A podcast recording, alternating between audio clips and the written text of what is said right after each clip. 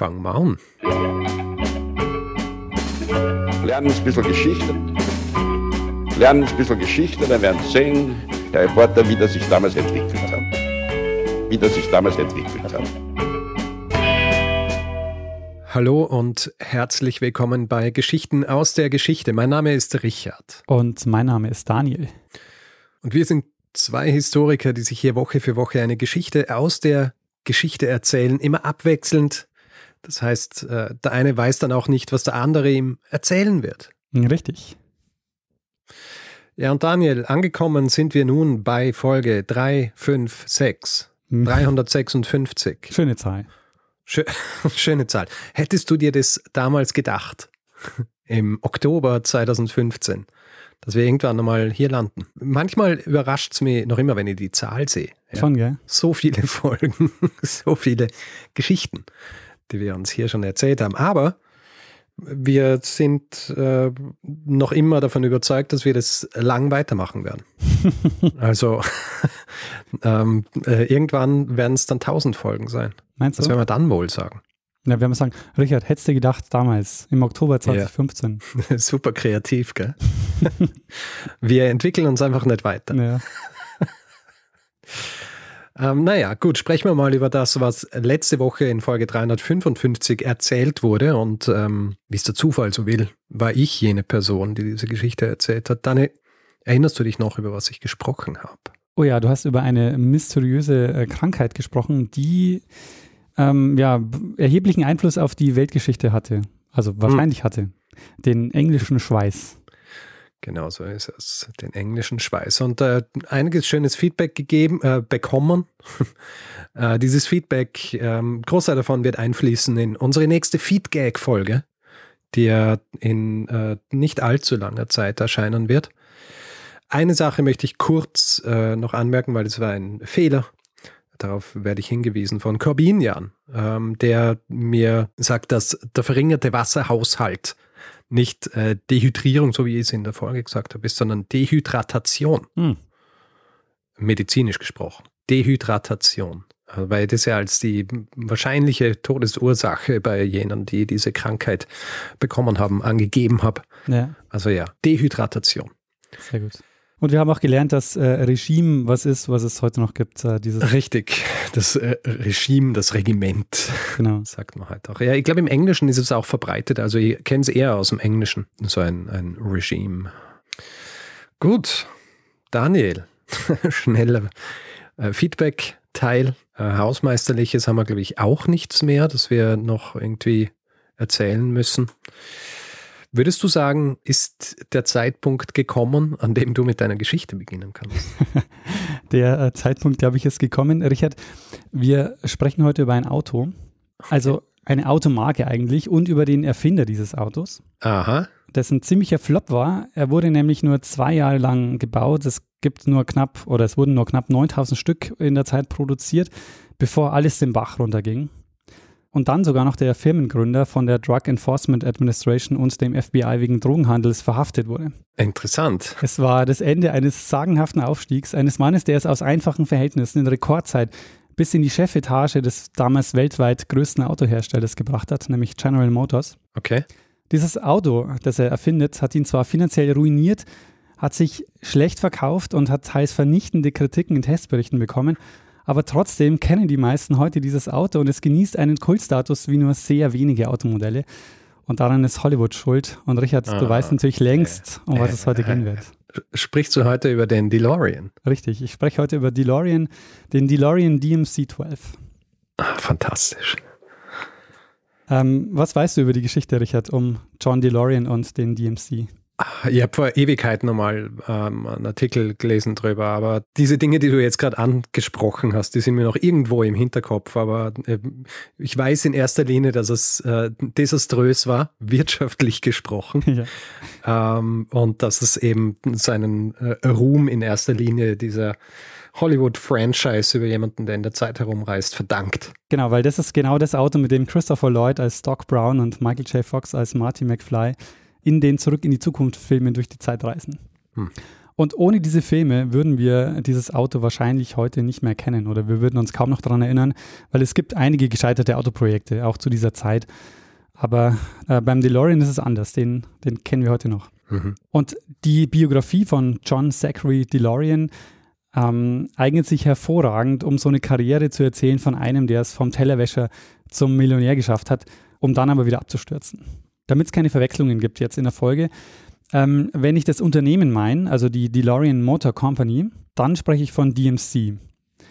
Mhm. Wenn ich von DeLorean spreche, dann meine ich den John DeLorean, also die Person. Und wenn ich vom Auto spreche, dann sage ich DMC 12, ähm, was nicht ganz korrekt ist, weil es nur der Name eines bestimmten Prototyps war, aber das hat sich heute so durchgesetzt als Name für das Auto. Okay. Beginnen wir mal mit John DeLoreans äh, Jugend. Ähm, John DeLorean kommt auf die Welt 1925 und zwar in Detroit im Bundesstaat Michigan wo er auch aufwächst und kein Wunder, dass er mit der Autoindustrie in Kontakt kommt, weil Detroit ist der Mittelpunkt der US-Autoindustrie. Bekannt als Motor City, ähm, da waren die sogenannten Big Three. Weißt du, welche Automarken die Big, äh, die Big Three sind? Ähm, General Motors, mhm. äh, Ford und Chevrolet. Äh, Chrysler. Aber Chevrolet werden wir gleich noch ähm, hören, ist nämlich Teil von General Motors. Ah, okay. Seine Eltern haben sich zwar in den USA kennengelernt, sind aber beide eingewandert. Also der Vater aus Rumänien und die Mutter ähm, bereits als Kind aus Österreich-Ungarn. Mhm. Seine Jugend ist geprägt durch einen sehr gewalttätigen Vater, der auch viel Alkohol trinkt. Und in den 1940er Jahren lässt sich dann seine Mutter auch scheiden und danach hat John DeLorean auch äh, keinen Kontakt mehr zu seinem Vater. Er stellt sich dann raus, dass DeLorean ein sehr guter Schüler ist, der sehr ehrgeizig ist und er besucht dann eine technische Highschool, bekommt auch ein Stipendium für ein College in Detroit. Und so ein Fun Fact, es war wohl ein Musikstipendium, das er da bekommen hat. Und jetzt rat hm. mal, welche Instrumente er dort im Orchester gespielt hat. Äh, ähm, wenn du das so sagst, äh, wahrscheinlich Klarinette und Saxophon. Ganz genau.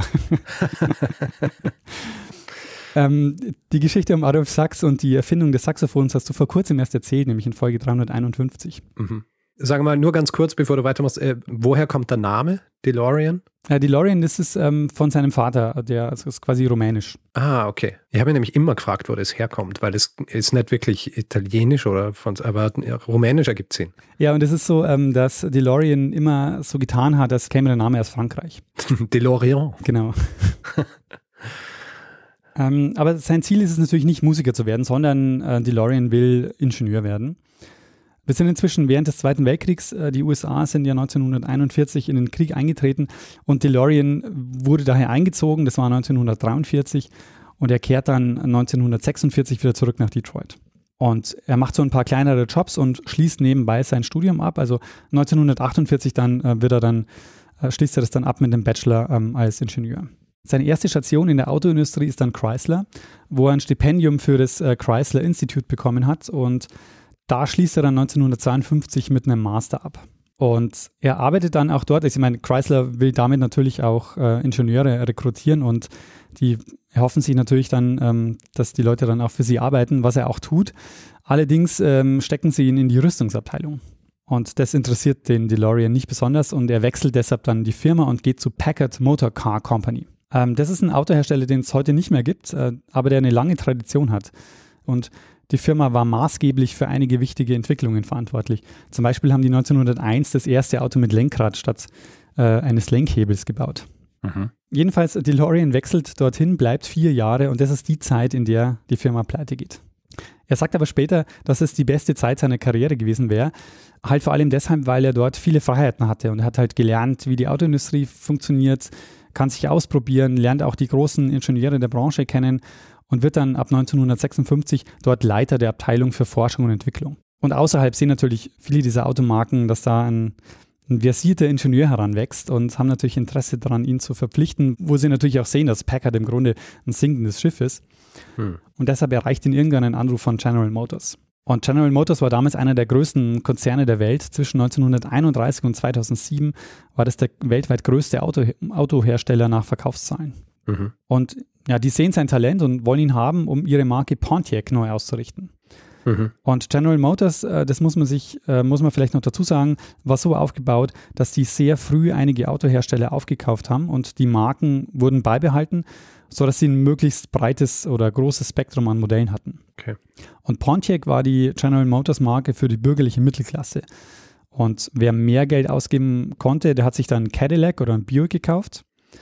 Und wer weniger Geld zur Verfügung hatte, der hat sich zum Beispiel ein Chevrolet gekauft. Das, Ah. Die galten so als die Einstiegsmodelle. Aber Pontiac sind ja eigentlich so diese, eher so diese Muscle Cars, oder? Ja, genau, dazu kommen wir jetzt gleich. Das ist der Grund, warum sie den äh, DeLorean einstellen. Es ist so, Mitte der 50er Jahre gerät Pontiac unter Druck, weil die Chevrolet-Modelle, die werden jetzt immer luxuriöser und, ähm, und schneiden den, den Pontiac so ein bisschen den Markt ab. Hm. Und deshalb entscheidet dann General Motors, dass sie Pontiac jetzt neu ausrichten wollen. Und zwar soll Pontiac jetzt die Sportmarke von General Motors werden. Hm. Und sie suchen jetzt nach jungen Ingenieuren, die neue Ideen einbringen. Und deshalb erreicht jetzt DeLorean einen Anruf. Und zwar der Pontiac-Geschäftsführer ruft bei DeLorean an. Und DeLorean ist erstmal nicht begeistert, weil Pontiac ihm zu altbacken erscheint. Und er lässt sich aber überzeugen mit dem Argument, dass er die neue Abteilung für Modellentwicklung leiten darf. Und es beginnt jetzt eine extrem steile Karriere. Ja. Drei Jahre später wird DeLorean schon Chefingenieur von Pontiac. Sie feiern große Erfolge mit einigen Modellen. Und 1965 wurde DeLorean dann Geschäftsführer von Pontiac und damit ist er in der Chefetage von GM angekommen. Mit 40 Jahren ist er damit der bisher jüngste Geschäftsführer einer GM-Marke. Hm. Und es ist noch dazu eine inzwischen recht erfolgreiche Abteilung, die ihren Absatz in den letzten zehn Jahren äh, vervierfacht hat. Aber so richtig wohl fühlt er sich nicht in der Rolle als Manager. Also er beginnt jetzt auch, sich von der Chefetage ein wenig abzugrenzen. Also in dem Buch, das ich gelesen habe, wird es so beschrieben, das sind, waren so sehr einheitliche Anzugträger dort in der Chefetage. Ja. Und er ist jetzt so, er trainiert jetzt, lässt sich seine Haare färben, trägt italienische Maßanzüge, ähm, macht eine Schönheits-OP, also lässt sich in der Schweiz seine Kinnpartie markanter machen. Okay. Aber in der GM-Spitze lässt man ihn gewähren, weil Pontiac ist ohnehin recht erfolgreich. Und es ist auch nicht schlecht, wenn da jemand ist, der vom Image her auch ein bisschen jünger und aufmüpfiger ist. Hm. Und da hat DeLorean so ganz gut dazu gepasst. Und, und nur so als Beispiel, er war auch häufiger, oder von ihm war auch häufig in Boulevardmedien zu lesen. Anfang der 70er Jahre hat er sich nämlich äh, von seiner zweiten Frau scheiden lassen, was sie auch ja, öffentlich ausgetragen haben. Er hat dann sofort wieder geheiratet. Seine neue Frau ist ähm, Fotomodel und äh, beide wurden von der Presse als Herzog und Herzogin von Detroit bezeichnet. und dann kommt 1969 der nächste Karriereschritt. Er wird Geschäftsführer von Chevrolet und soll jetzt dort den Erfolg von Pontiac wiederholen. Der Unterschied ist nur, Chevrolet ist das Flaggschiff von GM mit damals 140.000 Mitarbeitern an elf Standorten. Und ihm gelingt es aber, das ganz gut zu managen. Ähm, und äh, das führt dazu, dass er nur drei Jahre später, 1972, zum Vorstandsmitglied und Vizepräsident der gesamten Pkw- und Lkw-Produktion von General Motors berufen wird. Hm. Und viele rechnen damit, dass er der nächste GM-Präsident wird. Ähm, weil nach außen ist er so der dynamische und junge Vorzeigemanager. Intern aber knirscht es gewaltig. Man muss sich das vorstellen, ja, der hat jetzt wirklich eine unglaubliche Karriere hingelegt. Er ist, ähm, er ist eingestiegen als Ingenieur bei Pontiac und nach wenigen Jahren ist er schon Vizepräsident äh, des größten, weltweit größten Autokonzerns. Aber ich habe ja gesagt, intern knirscht es gewaltig und äh, ein Streit nur kurz nach seiner Berufung eskaliert dann auch 1973. Ähm, DeLorean wirft der GM-Spitze vor, dass sie einen schlechten Führungsstil haben, dass sie Innovationen ausbremsen und dass sie nicht genug tun für die Fahrzeugsicherheit. Und sie einigen sich dann auf seinen Ausstieg. Er kriegt noch ein paar Annehmlichkeiten, aber offiziell kündigt er mit dem Wunsch, sich mehr im sozialen Bereich zu engagieren. Genau, er steigt dann also aus und es dauert aber nicht lange, da reift in, in ihm jetzt der Wunsch, ein eigenes Auto zu bauen, eines, das seinen Namen trägt, mit dem er zeigen kann, dass er das bessere Auto bauen kann. Und das bessere Auto heißt, er nennt es auch manchmal das ethische Auto. Also ähm, das soll eine überdurchschnittliche Lebensdauer haben. Es soll sicher, sicherer sein als die GM-Autos für alle Insassen. Also er will die neuesten Sicherheitsfeatures einbauen und es soll einen möglichst geringen Verbrauch haben. Mhm. Mhm. Aber der Plan ist, ähm, es soll ein Sportwagen werden. Erstens, weil er mit Pontiac da natürlich auch schon gute Erfolge vorweisen konnte, weil bei Sportwagen sind die, ist die Gewinnspanne am höchsten. Da konnte man beim Design mehr ausprobieren und das ließ sich mit ihm so als charismatischen Autobauer auch gut verkaufen. Hm. Deshalb war der Plan, einen Zweisitzer zu bauen und die Flügeltüren. Das war wohl auch eine Idee, die schon sehr früh feststand. Entwickeln soll diesen neuen Sportwagen ähm, Bill Collins und Bill Collins, den wirbt er jetzt von GM ab. Der ist nämlich, äh, der hat dort oder der arbeitet dort für Pontiac und er hat jetzt also jemanden, der das Fahrzeug entwickelt. Was sie jetzt noch brauchen, ist ein Design und zwar ein Design, das sich abhebt von der Konkurrenz, das vor allem sich abhebt von Corvette, weil Corvette ist zu der Zeit Sportwagen-Marktführer in den USA. Hm. Und so machen sie sich auf den Weg nach Italien zum Turiner Autosalon und sprechen dort mit Giorgetto Giugiaro. Ähm, hast du den Namen schon mal gehört? Nein. Das ist einer der einflussreichsten Autodesigner des 20. Jahrhunderts. Ähm, ich habe den Namen auch vorher nicht gehört, aber als ich seine Werkliste angeschaut habe, war ich echt erstaunt. Also der ist okay. verantwortlich für echt zahlreiche stilbildende Designklassiker. Mhm. Ähm, seine Autos haben oft so ein recht kantiges Design, ähm, weshalb die mir auch ganz gut gefallen. Ähm, ich weiß nicht, ob du den ursprünglichen Fiat Panda im Kopf hast. Fiat Panda? Den Fiat Panda. Nein. So ein kleiner, kastiger Wagen. Was du vielleicht kennst, ist der erste oder der ursprüngliche Golf, der VW Golf. Ja. Der stammt von ihm. Also wirklich so ähm, ja, stilprägende Autos, ähm, die er designt hat. Und was er übrigens auch designt hat, äh, was du sicher auch kennst, sind die Nikon Spiegelreflexkameras. Ah, äh, ja, kenne ich schon. Da gibt's so Habe ich jetzt gerade gelesen, dass die, äh, äh, dass sie jetzt aufhören, die zu bauen. Ah, okay. Und er hat einige Sportwagen gestaltet, ähm, die schon sehr an den DMC-12 erinnern. Also kurz vor dem DMC-12 hat er zum Beispiel 1972 den Lotus Esprit äh, designt, ähm, der ja schon sehr ähnlich äh, aussieht wie der DMC-12. Mhm. Und ähm, er nimmt den Auftrag an und liefert die ersten Entwürfe und das Auto trägt jetzt noch den vorläufigen Namen DSV. Also das steht für DeLorean Safety Vehicle. Und genau mit diesem Image wollte DeLorean sich am Markt positionieren, also indem er das Thema Sicherheit voranstellt. Und auch die Entscheidung, den Wagen nicht zu lackieren und Edelstahl als Oberfläche zu verwenden, stand wohl auch schon recht bald fest. Der Grund war, damit Geld zu sparen für die Lackierung.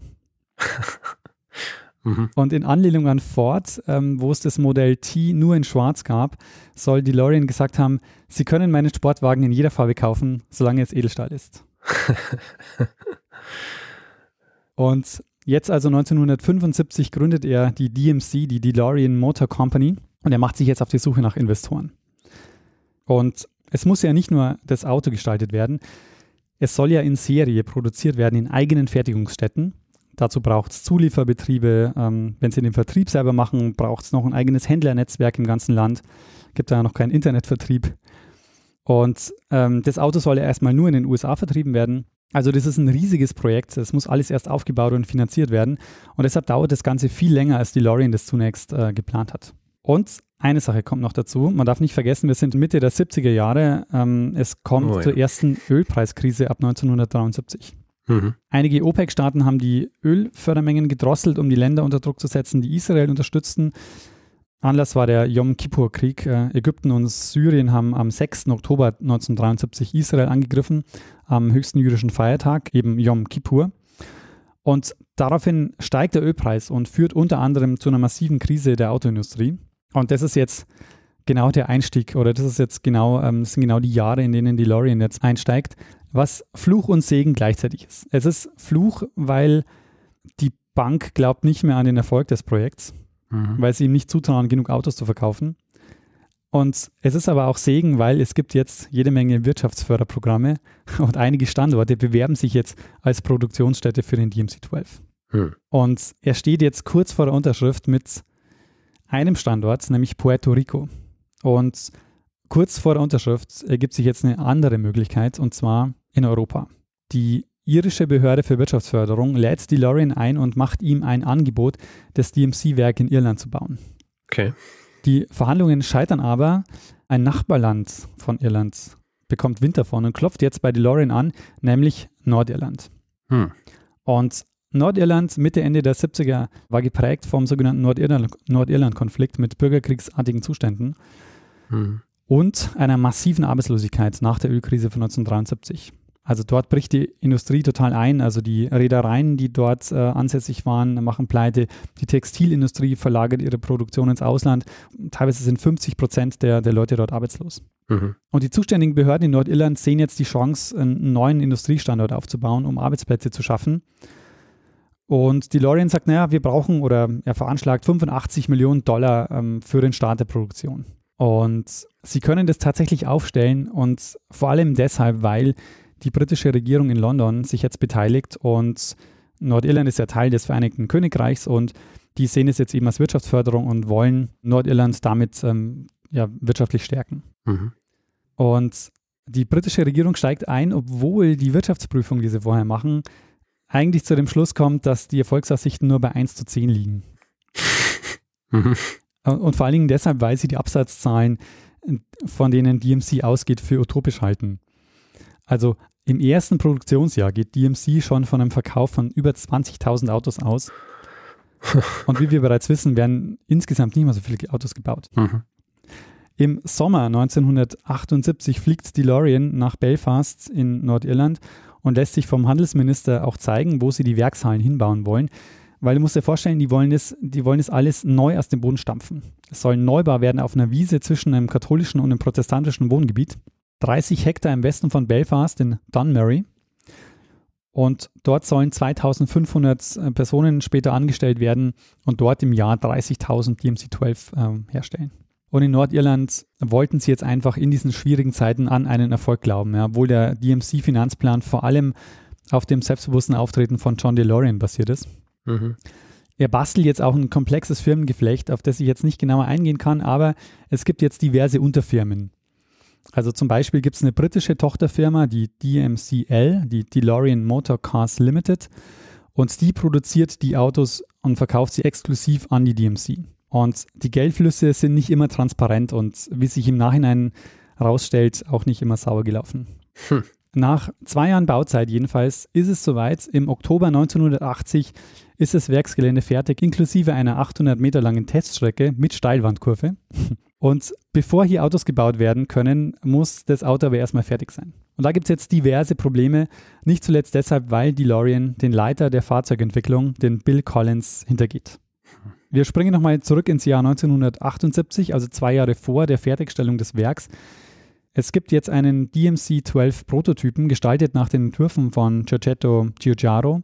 Und Collins muss den jetzt noch produktionsreif kriegen, damit der in Serie hergestellt werden kann. Und das ist eigentlich eine Aufgabe, die mehrere Jahre in Anspruch nimmt. Aber DeLorean ist ungeduldig. Ähm, hinter den Kulissen trifft sich DeLorean jetzt mit anderen Herstellern, unter anderem mit Porsche. Und die sagen, ja, wir könnten das Autos ähm, schon serienreif kriegen, aber wir bräuchten dafür ungefähr fünf Jahre.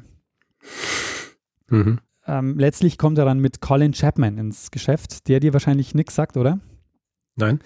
Äh, aber seine Automarke kennst du. Das ist nämlich äh, die britische Automarke Lotus. Ah ja, hast du vorher ja schon erwähnt, denn ist ja ein Lotus auch von dem italienischen ah, richtig, Design genau. gemacht. Ja, äh, wir werden auch gleich sehen, äh, der DeLorean kriegt auch letztlich nur die Hülle vom Lotus. Nicht zu viel verraten.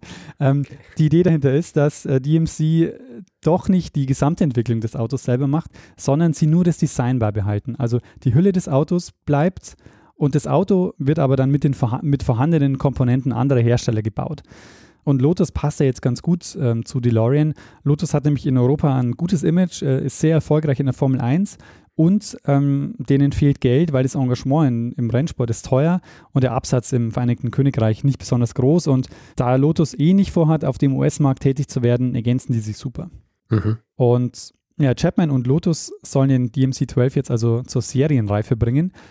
Und bislang gibt es ja jetzt nur einen Prototypen, den Collins verantwortet hat. Und der Chapman sagt, ja, also das können wir machen, ich brauche drei Jahre dafür. Und der DeLorean sagt, nee, du hast maximal 18 Monate, dann muss das erste Auto in Belfast vom Band laufen. Und dann sagt der Chapman, ja, das können wir machen, aber ein paar Veränderungen würde ich dann äh, noch vornehmen. Zum einen ähm, würde ich die Flügeltüren wegnehmen, die sind unpraktisch. Den Motor in den Heck verlagern und lieber einen Mittelmotor nehmen. Dann ist der Motor vor der Hinterachse. Und daraufhin soll dann DeLorean zu ihm gesagt haben, es ist mir völlig egal, wie sie es hinbekommen, solange der Motor im Heck bleibt, die Flügeltüren und die Edelstahlverkleidung berücksichtigt werden und hinter den Sitzen genug Platz für eine Golfausrüstung vorhanden ist. Gut, also alles, was er gesagt hat, das weg muss, äh, soll eigentlich bleiben. genau, ganz genau. Er soll genau das Auto bauen, das, das DeLorean ihm, ihm zeigt. Ja. Und Chapman sagt, okay, ähm, dann machen wir das so, aber wenn wir das so machen, dann können wir das nicht von Grund auf neu gestalten, dann kann die Grundlage des neuen Autos nicht dieser DMC-12 Prototyp sein, sondern dann nehmen wir als Grundlage unseren Lotus Esprit. Und so wird es auch gemacht. Also alle Eigenentwicklungen fallen jetzt unter den Tisch. Der neue DMC-12 sieht zwar aus wie der Prototyp, aber ansonsten gibt es kaum noch Gemeinsamkeiten. Und das Ganze basiert jetzt also auf diesem Lotus Esprit und die Hülle ist eben die des Prototypen. Mhm. Und Collins, ja, der ja eigentlich äh, für das, für das Auto bislang verantwortlich war, ist jetzt maßlos enttäuscht und verlässt auch jetzt bald DMC. Und die Entscheidung, jetzt Lotus das Auto entwickeln zu lassen und nicht auf die vierjährigen Vorarbeiten und den Prototypen äh, zu setzen, halten viele jetzt auch für den grundlegenden Fehler, ähm, den DeLorean macht. Weil Lotus auch bislang noch keine Erfahrung hat mit Massenfertigungen. Also die haben ihre Sportwagen ja mehr oder weniger, also jetzt nicht handgeklöppelt, aber das war eben eine recht kleine Stückzahl. Wir haben jetzt inzwischen 1979, der Entwurf von Giugiaro stammt also aus dem Jahr 1975 und Lotus wendet sich jetzt nochmal an DeLorean und sagen zu ihm, ja, das Design, das stammt halt jetzt aus Mitte der 70er Jahre.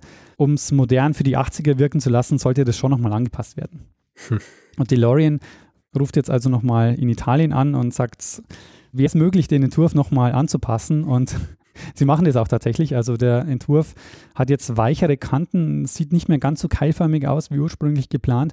Also den DeLorean, den wir jetzt kennen, der ist nochmal noch mal angepasst worden vom Prototypen her. Dabei schaut der ja eh noch immer sehr keilförmig aus. Ist oder? immer noch sehr keilförmig, genau, ja, das stimmt. Ähm, und diese ganzen Veränderungen führen jetzt also zu Verzögerungen. Sie schaffen es daher nicht in 18 Monaten, aber immerhin in 25 Monaten. Mhm. Aber jetzt sind wir Ende 1979, die nächste Ölpreiskrise ist da.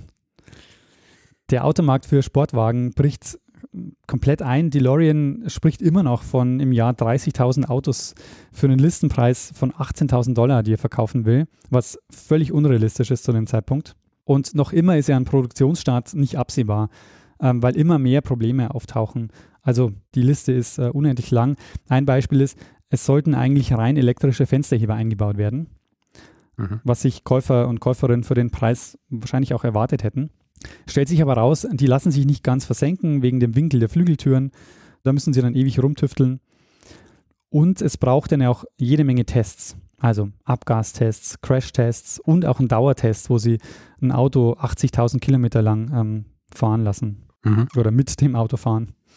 Diese Verzögerungen führen dazu, dass DMC ähm, mehr oder weniger zahlungsunfähig ist. Und deshalb ähm, wendet sich dann das Unternehmen im August 1980 an das britische Kabinett und, und die sagen eben, naja, also wir, wir brauchen Geld, sonst können wir die Produktion nicht starten.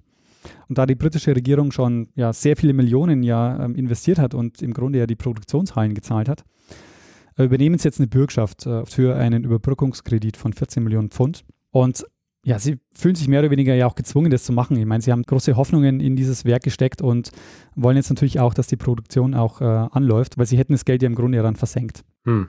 Außerdem gibt es jetzt Ärger im Vorstand, äh, weil es ist so, dadurch, dass DMC ja praktisch zahlungsunfähig ist, hat der DeLorean eine Idee. Er will der Firma einen Kredit geben über 600.000 Dollar Mhm. Und als Sicherheit soll das gesamte Betriebsvermögen und die Verkaufsrechte des DMC-12 hinterlegt werden. Mhm. Einer im Vorstand wird skeptisch und sagt, Moment mal, wenn wir das unterschreiben, dann werden die 600.000 Dollar im nächsten Monat aufgebraucht sein. Wir können das Geld nicht zurückzahlen. Und das bedeutet, dass dann das gesamte Betriebsvermögen, die Verkaufsrechte des DMC-12 komplett an den John DeLorean gehen. Ja. Ähm, und deshalb unterschreiben sie nicht. Und es gibt riesen Ärger, weil sie fühlen sich halt ähm, übers Ohr gehauen durch DeLorean. Ja. ja es wäre halt eine sehr günstige Übernahme eigentlich, oder? Genau. Also sich erstmal alles zahlen lassen, bis alles äh, produktionsreif ist und dann äh, das Ganze übernehmen. Weißt du, Verluste sozialisieren, Gewinne privatisieren. Also DMC-Vorstand lässt sich darauf aber nicht ein, was äh, zu ja, massiven Verstimmungen führt äh, innerhalb der Firma. Aber es ist dann endlich soweit. Im Spätsommer 1980 ist endlich alles fertig. Und es ist klar, nachdem die Produktion anläuft, so einfach ist es nicht, einen Produktionsstandort von Null aufzubauen. Also die Produktionsabläufe müssen, erst, müssen sich erst einspielen, die Leute müssen geschult werden. Sie veranschlagen am Anfang nämlich 50 Stunden pro Auto. Und was glaubst du, wie viele Stunden brauchen sie tatsächlich zu Beginn, um ein Auto zu bauen? 50 ist ihre Schätzung. Genau, 50 werden veranschlagt. Dann würde ich sagen 300 Stunden. Ja, also ganz so viele sind es nicht 140, also dreimal so viel. Ah ja, okay. Und bis Ende des Jahres läuft dann ein Testbetrieb, bis Ende 1980. Und da haben sie dann gerade mal sechs Autos gebaut. Und wie es heißt, wurden die nicht auf, sondern neben der Fertigungsstraße gebaut. Das soll heißen, die haben so viel individuell Hand anlegen müssen, dass das Auto weit weg war von der Serienproduktion. Ja, ja. Und ein Ingenieur sagte später, jeder DMC-12 war praktisch ein Prototyp. und sie verändern und beheben halt während der Produktion ständig irgendwelche Mängel. Und diese Veränderungen sind, die sind so gravierend, dass sie sogar Sorge haben, ob die Zulassung jetzt noch gilt. Hm. Weil sie halt einige Vorserienmodelle hingeschickt haben. Der Listenpreis hat sich inzwischen verdoppelt. Das Auto soll jetzt 24.000 Dollar kosten. Inflationsbereinigt wären es übrigens äh, um die 76.000 Euro. Sauber. Also ja, nicht ganz billig das Auto. Hm. Dafür, dass man ähm, ein nicht ganz äh, serienreifes, äh, anfälliges Auto kauft. Ja. Also es ist alles zu dem Zeitpunkt ist eine Katastrophe und es wird noch schlimmer. Anfang 1981 geht's los. Am 21. Januar 1981 rollt der erste DMC vom Band in Belfast. Und DMC ist praktisch pleite. Sie haben immer noch kein einziges Auto verkauft und es braucht jetzt einen neuen Überbrückungskredit.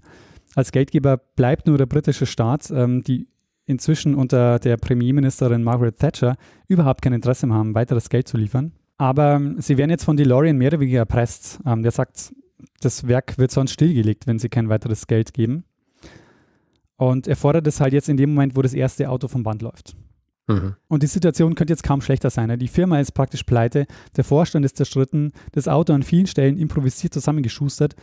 Und ähm, die meisten Wagen, die in den USA ankommen, sind in so einem schlechten Zustand, dass die teilweise nochmal 150 Arbeitsstunden da investieren müssen, um das Auto überhaupt äh, verkaufsfertig zu kriegen. Und trotzdem häufen sich die Mängel und es kommt zu mehreren Rückrufaktionen. Ähm, und es dauert mehrere Monate jetzt, bis die Autos auf einem Qualitätsstandard sind wie vergleichbare äh, Modelle der Konkurrenz. Der DMC-12 wird halt immer verglichen mit den Autos von Porsche und Ferrari und kann da halt natürlich nicht mithalten, weder mit der Leistung noch mit der Qualität. Ja. Nur halt mit dem Preis. Und das ist jetzt, äh, wir kommen jetzt in die Phase, ja, im Laufe des Jahres 81. Das ist die einzige Phase, wo es einigermaßen gut und stabil läuft. Äh, Die Produktion stabilisiert sich, der, die Verkäufe laufen langsam an. Und jetzt trifft DeLorean eine Entscheidung, die vermutlich fatal war und den Untergang einläutet. Er ordnet nämlich an, dass die Produktionskapazität verdoppelt werden soll auf 80 Fahrzeuge am Tag. Hm. Und das macht er vor allem deshalb, weil er einen neuen Konzern gegründet hat, die DMH, die DeLorean Motor Holding. Und mit der will er jetzt an die Börse, um neues Geld zu bekommen. Der Börsengang scheitert auch tatsächlich. Äh, Die Bank macht nicht mit und es kommt noch zu einigen anderen Problemen. Und in dieser Phase jetzt, es kommt kein neues Geld nach, äh, trifft er diese Entscheidung, ähm, doppelt so viele Autos zu produzieren, ab Herbst 1981. Und das ist jetzt auch gleichzeitig wiederum der Beginn der nächsten Krise, nämlich des ersten Golfkriegs. Der Ölpreis steigt wieder stark an. Es kommt zu einer weiteren Wirtschaftskrise in den USA und sie produzieren jetzt in den nächsten Monaten doppelt so viele Autos, wie sie verkaufen. Hm. Die Parkflächen äh, füllen sich mit DMC 12. Je mehr Fahrzeuge auf Halde stehen, desto problematischer, weil sie äh, bringen kein Geld und, ähm, und das braucht DMC dringend für die laufenden Kosten, weil ja die Zulieferbetriebe und die Arbeiterinnen und Arbeiter bezahlt werden müssen. Hm. Und ähm, ja, überall stehen jetzt diese DMC 12 rum und ähm, werden nicht verkauft. Im Dezember 1981 ist es jetzt soweit. DeLorean braucht wieder Geld. Wieder soll der britische Staat aushelfen. Und sein Argument ist jetzt, dass die ja inzwischen fast 100 Millionen Pfund in den Sand gesetzt hätten und 2000 Arbeitslose mehr in Nordirland hätten, wenn sie nicht nochmal Geld zuschießen. Und er kriegt dann tatsächlich auch das Geld, aber nur, weil er falsche Zahlen liefert. Hm. Ähm, in Wirklichkeit sind von bislang um die 7000 gebauten Fahrzeugen nur 3000 verkauft. Ähm, wir sind jetzt im Dezember 1981. Ähm, es läuft wahnsinnig schlecht. Die Autoverkäufe äh, ziehen nicht an. Es stehen immer mehr DMC 12 auf Halde. Und jetzt Anfang 1982, das Auto wird also gerade mal seit einem Jahr produziert, geht es äh, Schlag auf Schlag. DMC ist pleite, keine Bank will mehr Geld geben. Die britische Regierung sagt, sie gibt nur dann Geld, wenn sie vorher das Ganze mal von einem Insolvenzverwalter geprüft haben. Und ähm, DeLorean muss sich mehr oder weniger darauf einlassen und es kommt dann ein Insolvenzverwalter, der Kenneth Cork, der als Sonderberater ein Gutachten schreiben soll, ob DMC dann überhaupt ähm, ja, noch förderwürdig ist oder ob es sich überhaupt noch lohnt, da Geld reinzustecken. Und davon macht jetzt die britische Regierung weitere Hilfen abhängig. Und interessanterweise, dieses Gutachten fällt gar nicht so vernichtend aus. Also, das sagt halt im Grunde, das Ganze wäre schon wirtschaftlich, wenn wir das Ganze einfach irgendwie zwei Nummern kleiner machen.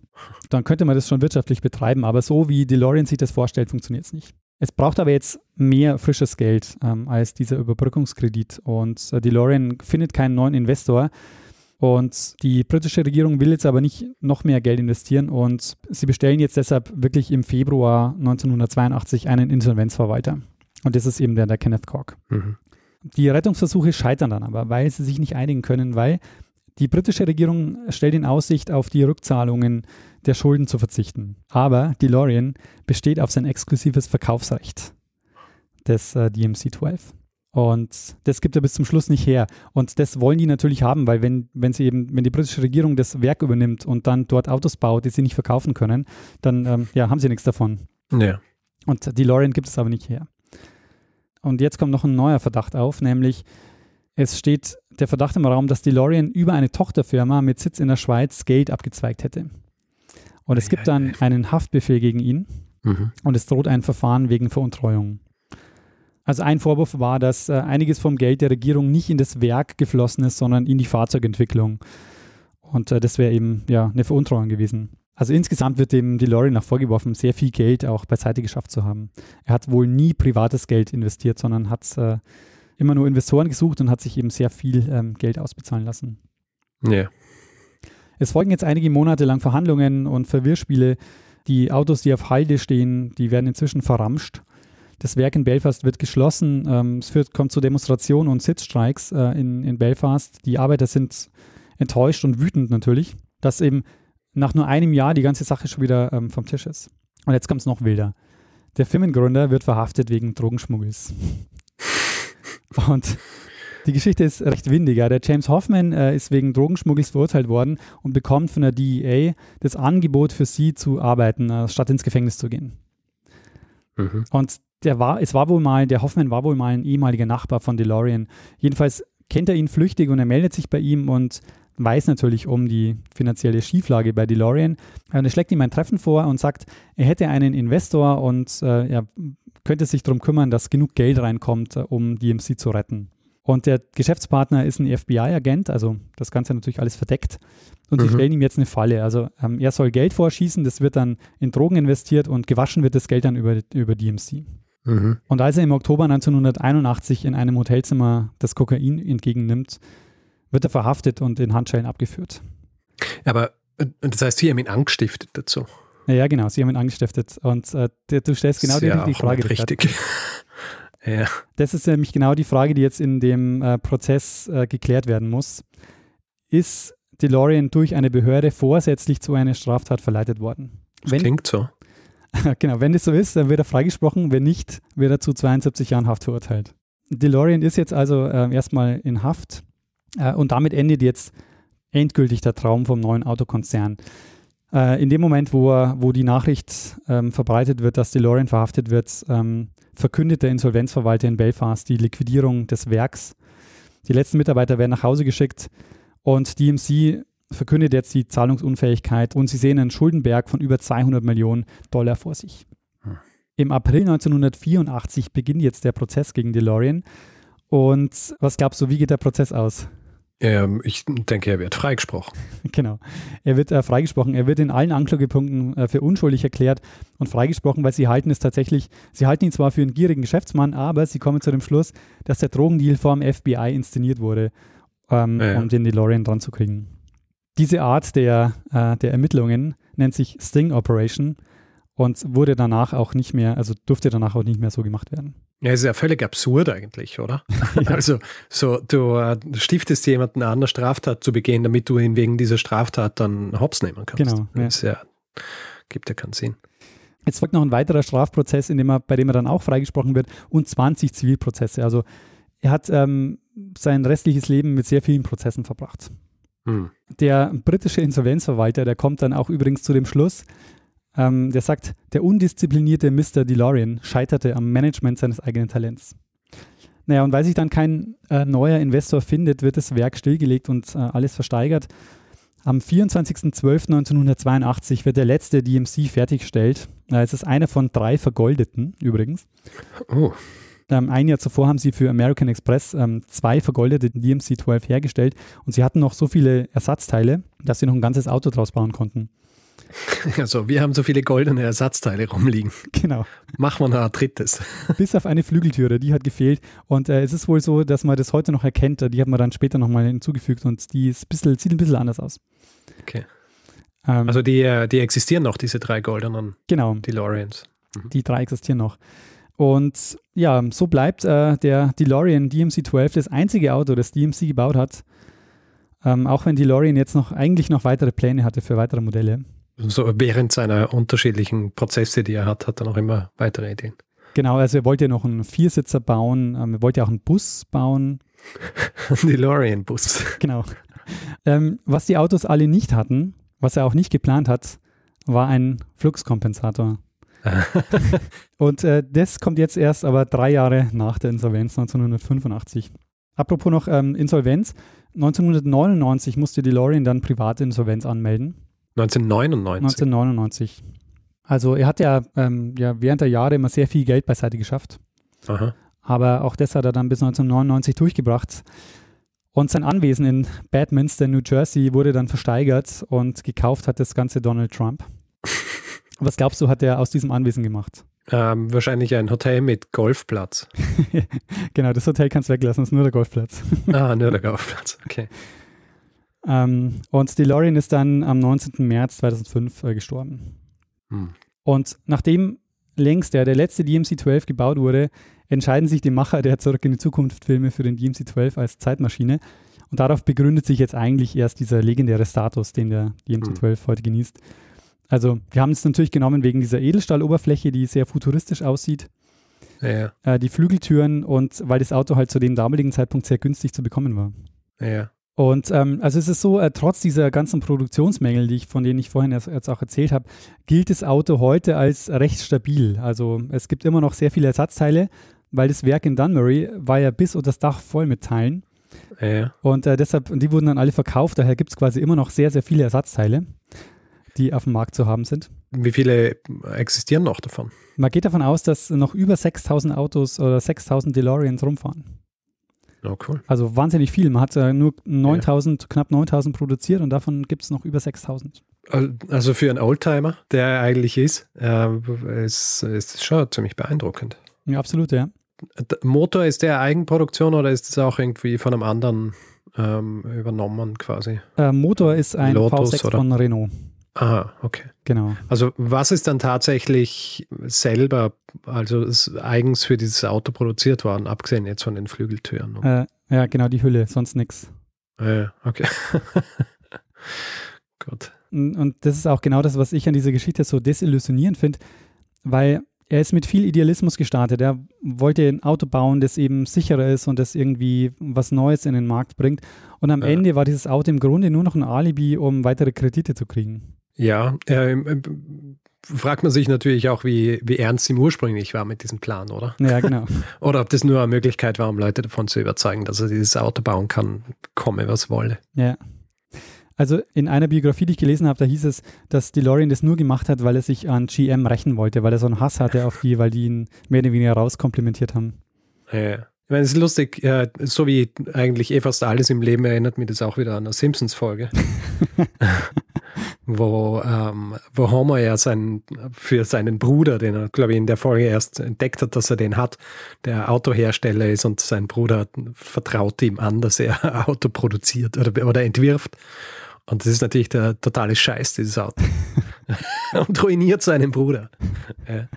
Und DeLorean ist aber natürlich trotzdem, weil der, die, weil der DMC-12 ja so diesen Kultstatus heute hat, ist er natürlich auch zu einer Legende geworden. Hm. Und es gibt ein Buch von Michael Schäfer, das ich sehr empfehlen kann. Das heißt Zu früh für die Zukunft, das DeLorean-Drama. Und äh, das ist sehr aufwendig recherchiert und auch reich bebildet. Also das kann ich sehr empfehlen. Und der Autor kommt da zu folgendem Fazit. Er sagt, Zitat, DeLorean war kein Held. Er war ein Mensch mit wenig vorbildhaftem Charakter, mit gierigem und zerstörerischem Verhalten. Er betrog die britische Regierung, seine Vertragshändler und sämtliche Investoren. Und weiter schreibt er, Viele ließen sich von seiner äußerlich glänzenden Reputation blenden und täuschen. DeLorean spiegelte das wieder, was andere in ihm sehen wollten. Und er kommt deshalb zu dem Schluss, der Schäfer, die Verantwortung für das Scheitern des DMC-12 trägt allein DeLorean, der seine Gier nach Macht, Größe und Anerkennung nicht in den Griff bekam. Ein vernichtendes Urteil. Vernichtend und insofern auch erstaunlich, weil diese Abgrenzung findet man selten in Biografien. Also, hm. dass ein Autor oder eine Autorin sich von der Person, über die sie die Biografie schreibt, wirklich auch so ähm, stark abgrenzt, das äh, finde ich sehr, das finde ich sehr beeindruckend. Das Buch hat nur einen Nachteil. Es ist extrem schwer zu kriegen. Echt? Auf den üblichen Buchkaufplattformen habe ich es nicht unter 150 Euro gesehen. In ganz Hamburg habe ich nur ein einziges Exemplar gefunden, äh, ja. das ich mir dann ausleihen konnte in den Bücherhallen. Verstehe. Naja, ähnlich, ähm, ähnlich rar wie ein äh, DMC-12. genau, ja, ist nur eine Geldfrage. Einfacher als dieses Buch. Hast naja. du es versucht? Also ähm, zur Recherche nutze ich ja oft den österreichischen Verbundkatalog, mhm. wo man alle Bücher, die es in österreichischen Bibliotheken gibt, äh, finden und suchen kann. Mhm. Und in Österreich gibt es von diesem Buch kein einziges Exemplar. Okay. Aus, aus welchem Jahr ist es? Äh, 2011. 2011 und ähm, so, so wenig rauskommen oder so äh, niedrige Auflage, dass es nirgendwo gibt. Oder? Ja, ein recht kleiner Verlag. Ha, ja, sollte, äh, sollte wieder aufgelegt werden. Das klingt ja wie ein, ein spannendes Buch und äh, ja, faszinierend, dass es höchstwahrscheinlich mehr DeLoreans in Deutschland gibt als dieses Buch, als Ausgaben von diesem Buch. und Richard, kannst du dich an eine Geschichte erinnern im Werkzeug H? Ähm, ja, Stimmt. Was war denn das? Da ist es gegangen um eben zurück in die Zukunft. Mhm. War das, weil irgendwie gerade dieser, dieser Jahrestag oder quasi dieser Tag, der im, im Film vorkommt, äh, wo sie starten, dass der tatsächlich stattgefunden hat? Ja, ganz genau. Und also, dann habe ich quasi historische Einordnung dieser Dinge gemacht, die, also ich habe mich quasi als Futurist gegeben und darüber gesprochen, ob es die Sachen jetzt gibt oder gegeben hat oder sowas in die Richtung.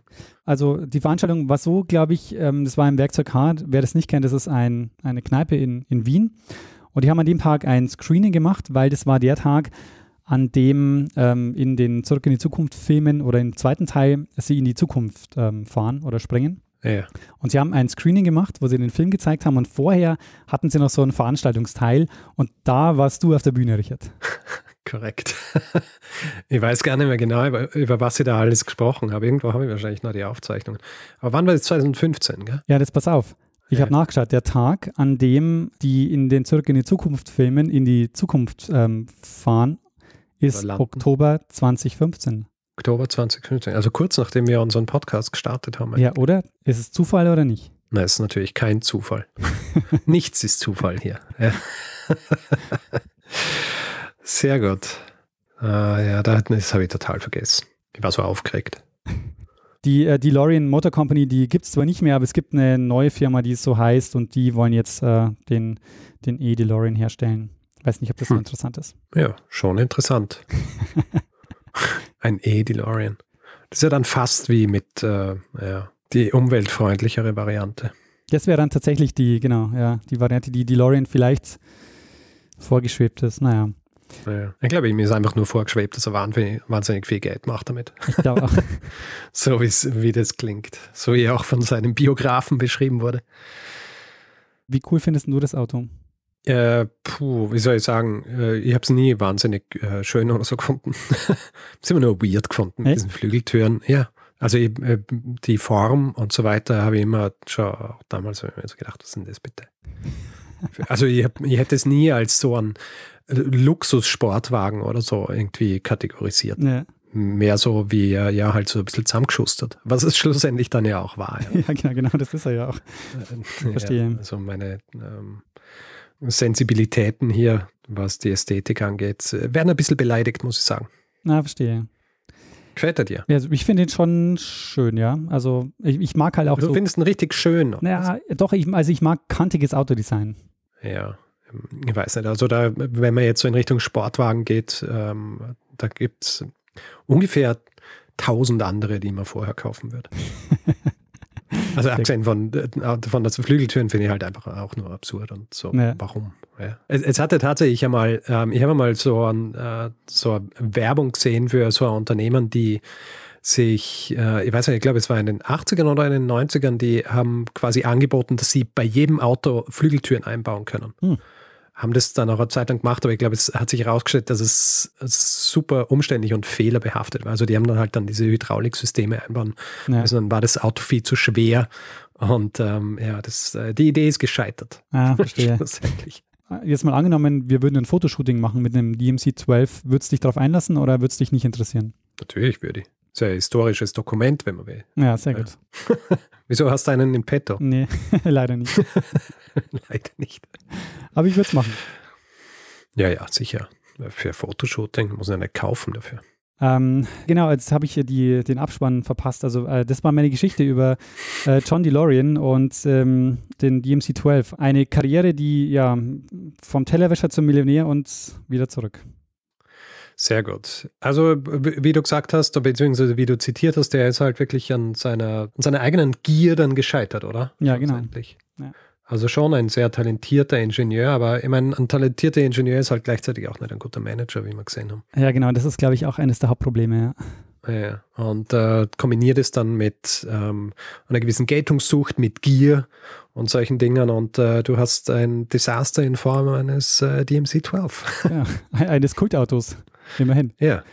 Ja, sehr gut. Äh, schöne Geschichte. Ich nehme an, du hast äh, das Thema wahrscheinlich äh, hunderte Male ähm, als Hinweis erhalten schon, oder? Tatsächlich hat mir den Hinweis nur Benjamin geschickt. Der hat mich mhm. per Mail auf die Geschichte aufmerksam gemacht. Vielen Dank. Verstehe.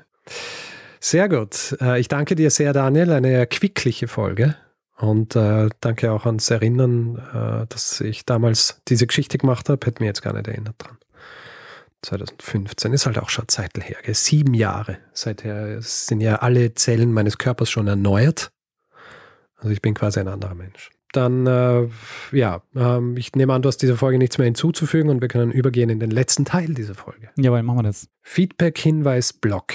Wer Feedback geben will zu dieser Folge oder anderen, kann das per E-Mail machen. Feedback at geschichte.fm kann das auf unserer Website machen. Geschichte.fm kann das auf Twitter, Instagram, Facebook machen. Dort heißen wir Geschichte FM, kann es auf ähm, Mastodon machen. Da kommt man am besten hin, wenn man geschichte.social in einem Browser eingibt. Und wer uns reviewen will, Sterne vergeben und all solche Dinge, kann das zum Beispiel auf Apple Podcasts machen oder auf panoptikum.io oder überall, wo Podcasts bewertbar sind.